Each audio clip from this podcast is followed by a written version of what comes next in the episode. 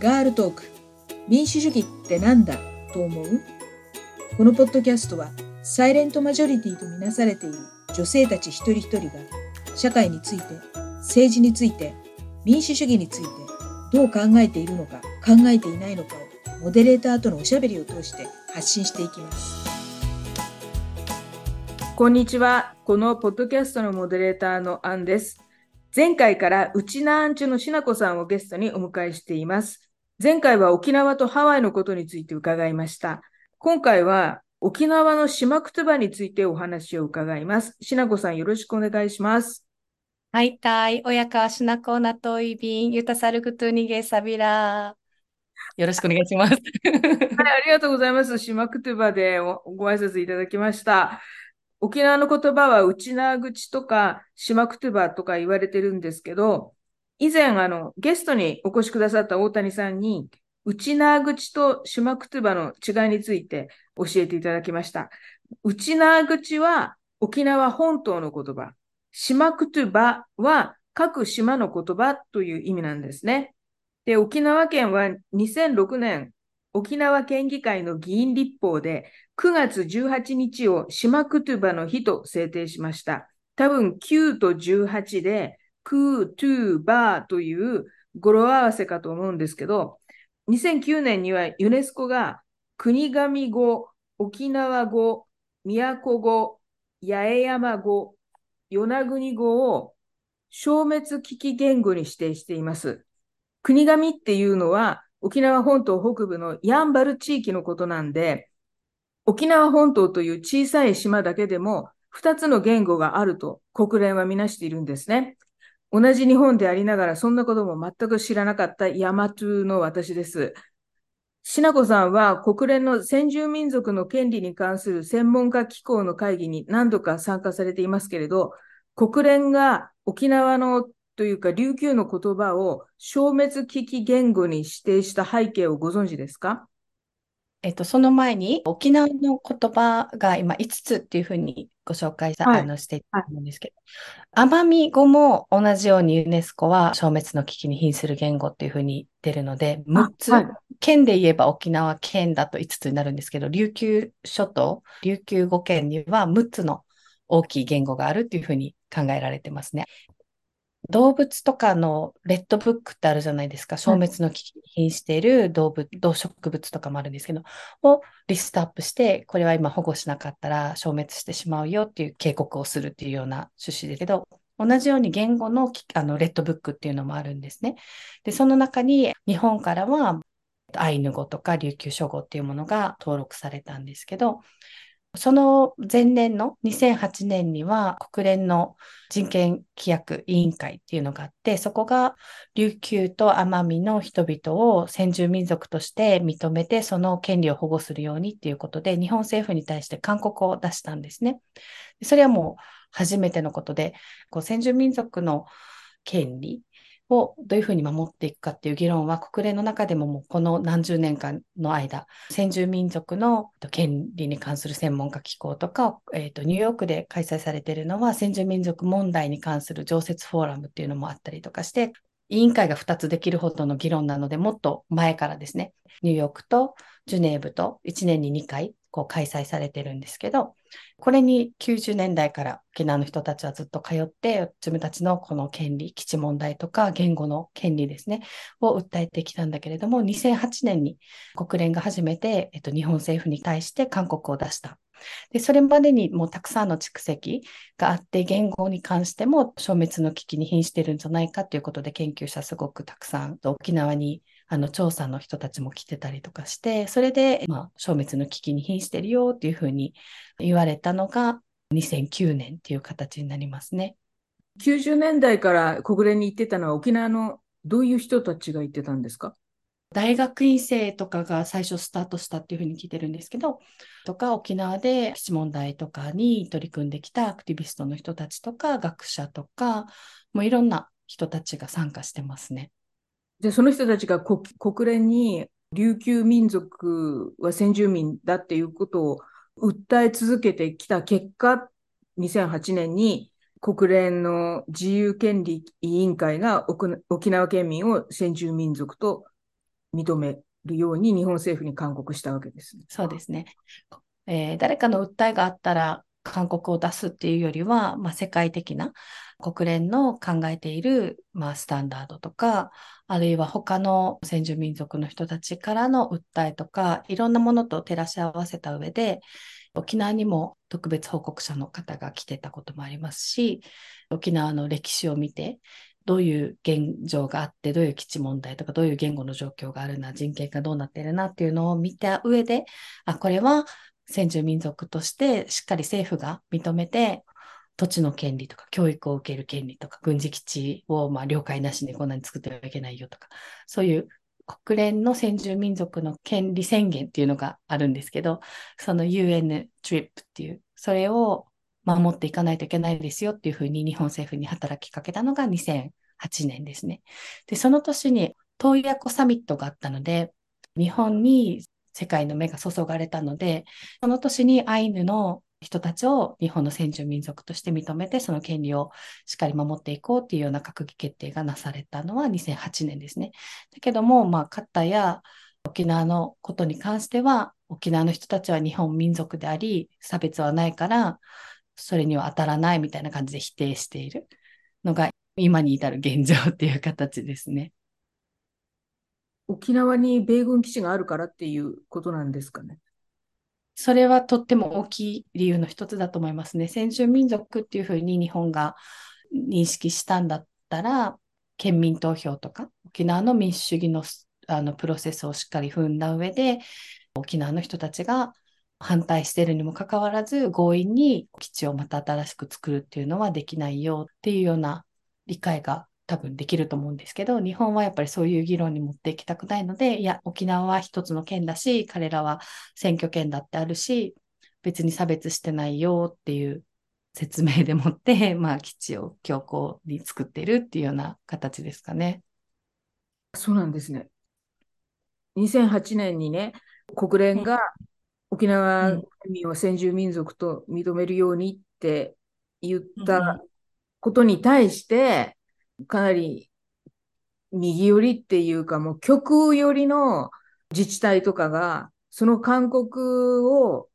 撤回するように国連にあの訴えるみたいなこともね、やってるん。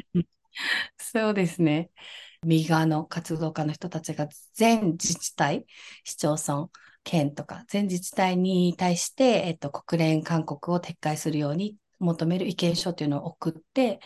採択してる自治体もいくつかありますね。中には、どういう議論かがよくわからないので、えっと、共産党とかからも、あ、そうだねっていうことで賛成して意見書が通ったところもあって、まあ、つまりは多分、沖縄の人たちは日本人なんだから、先住民族なんていう劣ったあたかも違うみたいな感じで言ってしまうのは良くないよみたいな、それは逆に差別を呼び込むからダメだよみたいな、沖縄の人だって戦争であのしっかり戦って日本人としてやってくれたんだから、あの今更日本人とじゃないよみたいな議論をしちゃダメだよねっていう善意。でも私が見ると右も左もそれは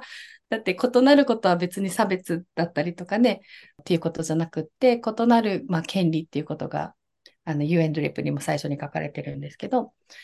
私たちをちゃんと他者だと認めた上で、しっかり日本の人たちが持ってるような権利を行使するような環境を作ってほしい。まあそんなこと言ってアイヌの人たちは先住民族と認めてるわけだから先住民族と認めることは差別的だっていうんだったら、まあ、日本は何で閣議決定じゃしたのっていう話にもなるしいろいろ矛盾があるんですね。で、最大のおかしいポイントは、国連勧告って撤回できないんですよ。だって、この勧告が出るまでには、たくさん政府と国連の間でディスカッションしてるんですよ。こうやりとりがあって、例えば、調査報告が特別報告者から出てますよとか、こういうあの研究成果があの上がってますよ。こういう沖縄の人たちからの声が出てますけど、これってどうなってるんですかって日本政府に聞いて、日本政府は、あいえいえ、こういう努力をしてきたので、これはもう問題解決してますよとか、あ、じゃあ心当たりないのでもうちょっと頑張りますっていうやりとりを繰り返すんですよ。その上で出してる最終勧告なので、日本は撤回する権利もないし、勧告したのを撤回するっていうプロセスは国連の中にはないんですよ。なのに、まあ、撤回せよみたいな、なんかそういうものじゃないんだよっていう、なんか国会の答弁でもされてて、宮崎さんっていう大和の方なんだけど、沖縄に住んでて、沖縄からはあの落選なんだけれども、比例で合格した人がいて、彼があの質問してるんですね。韓国は撤回するべきじゃないですかって聞いたら、当時誰だったのかな？木原さんだったのかな？国連の韓国というのは一応撤回するっていうようなものではないんですけれども って答えてるんですよ。なので、こういうやりとりもされてるのに、運動で多分印象操作をしたいのかなっていう感じなんですけども、プロパガンダみたいにこういう議論がまあ未だにやって、ちょっとよくわかんないから、共産党の中でも賛成しちゃった人もいるみたいな。共産党も時々、うん、ずれてるっていうか、合ってないねっていうところがありますからね。まあ、民族間とかこう差別っていうことに関して理解が足りなかったところがあるのかな。まあ、その後、いろいろまたね、あの議論したりもしてますけどね。戦時中、日本は朝鮮語も日本語の方言の一種だなんて言ってたんで、で、ところであの、沖縄県は2013年にと消滅する危機的状況にある島クトゥバの普及推進計画を策定しました。今年2023年から島クトゥバ普及推進計画の第2期が始まっているんですけど、去年の調査によると、島クトゥバを共通語、つまり標準語と同じくらい使う県民は17%くらいで、全く使わない人は21%になってます。で年代別に見ると、70代以上でも共通語と同じくらい島クトゥバを使う人の率は21%で、30代だとその率はたった5%なんですね。ところが、20代は共通語と同じぐらい島クトゥバを使う人の率が9%弱になるんですよね。30代の5%に比べると、20代の方が島クトゥバを使う人が多いっていう。で、私の周囲でも若い人たちは、島クトゥバを使いたがってる感じがするんですね。で若いうちなんちゅが島くつばを話せるようになりたいと思ったらどうしたらいいんでしょうか？まあ、いい、いい質問ですね。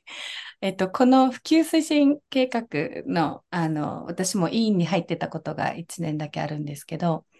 なかなかこのアンケート調査の難しさがあって、沖縄の中で今、何人の人がうちな口喋れる、島くとば喋れるんだろうってなった時に、それをまあ測るものがちょっとないので、自分のこのイメージで答えてるっていうところがありますね。なので、かなりこの言語感っていうのと、まあ、自己肯定感とか、いろんなちょっと要素が噛み合ってるパーセンテージとして出てくるものは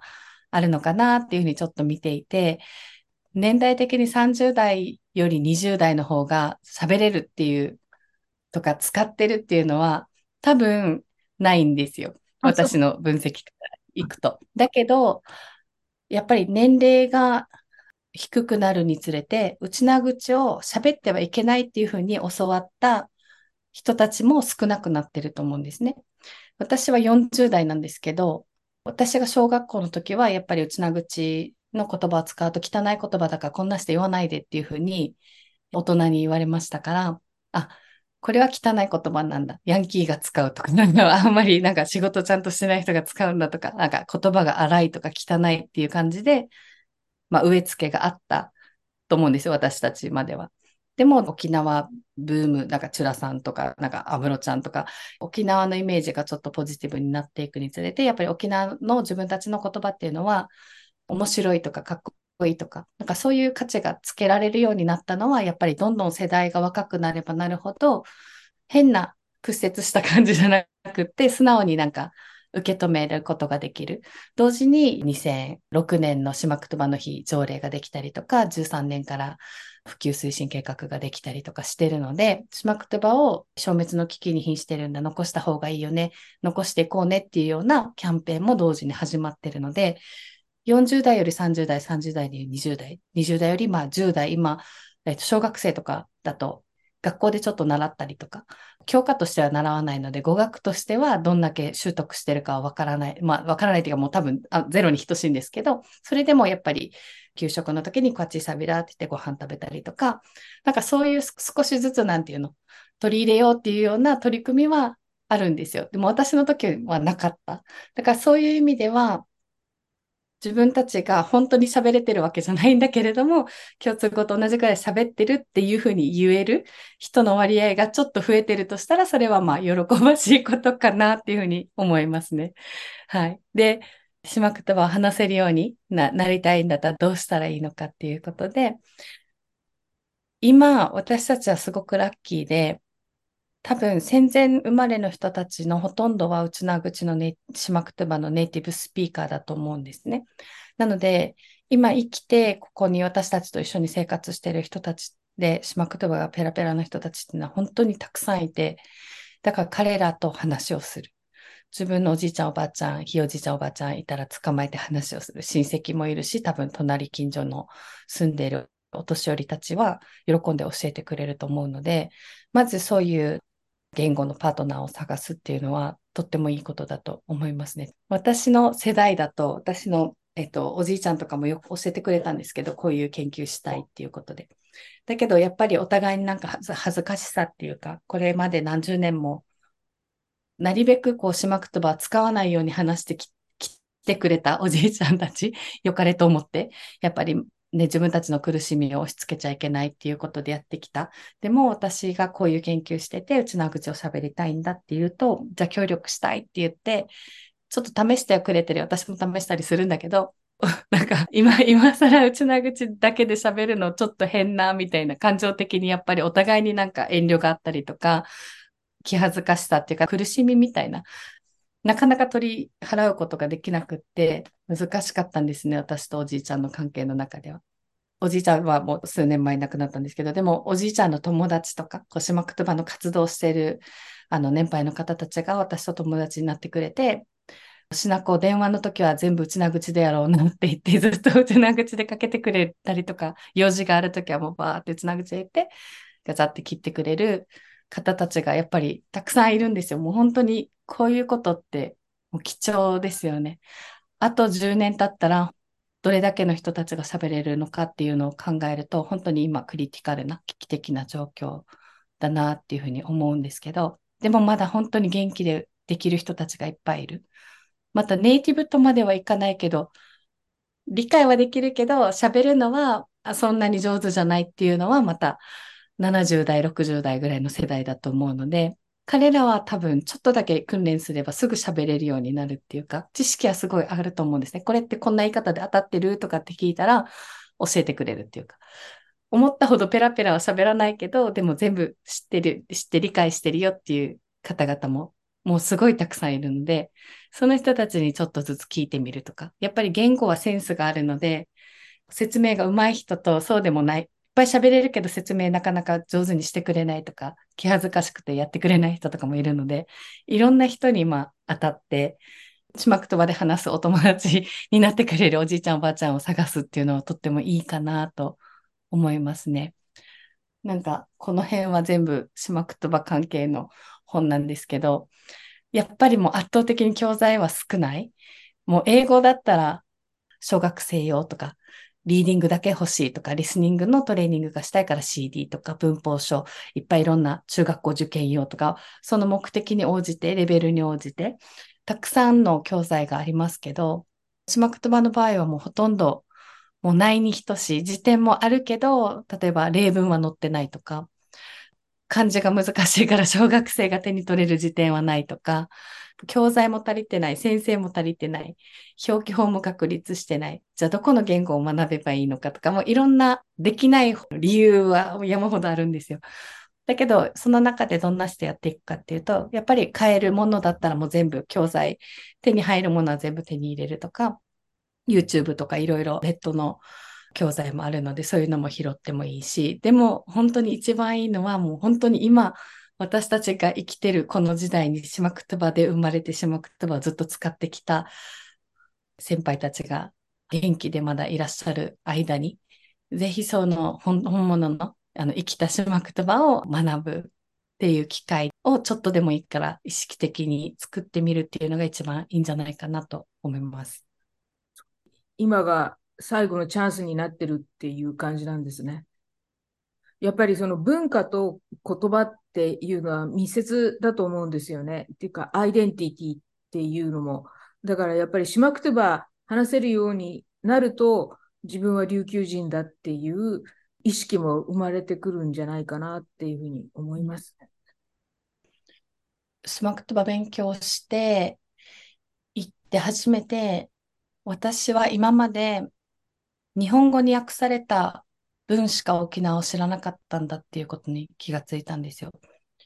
私が沖縄について知ってると思ってたのは全部日本語を介して読んだり聞いたりしてるわけだから、その時にすごい悔しかったし、ちょっと怖かったし、でも、うちな口ができるようになって、まあ、全然英語の方がまだできるぐらいに、うちな口全然レベル低いんですけど、でも、なった時に、やっぱり歌を聴いた時に、あって感動したりとか、お芝居を見てる時に、ああ、なるほどってグッてきたりとか、自分の親戚とかのね、おばあちゃんたち同士で、道ですれ違ってでもいいし、法事とかでお話ししてるのを聞いたりとかしてる会話が聞けた時に、感動がもう今までも全然、今まで知ってるようですっていたことが本当に恥ずかしいぐらいに、本当になんか、腑に落ちるっていうか、自分がほん、なんだろう、うちな口でうちなのことを理解できたっていうのが、とてもやっぱり違う、なんか意味が違うなっていうふうに思いましたね。ありがとうございます。沖縄が独自の言語を持っていて、それを国連が認めているっていうことになると、なんとなくあの沖縄のを独立した、うんうん、まあ、国、まあ、琉球王国復活みたいな考えが出てくると思うんですけど、今回あの島くつばのお話はここで一旦締めさせていただいて、次回沖縄独立のことについてお話伺いたいと思います。しなこさん、次回もよろしくお願いします。はい、いたさるぐつにげさびら、つやにフェデビタン。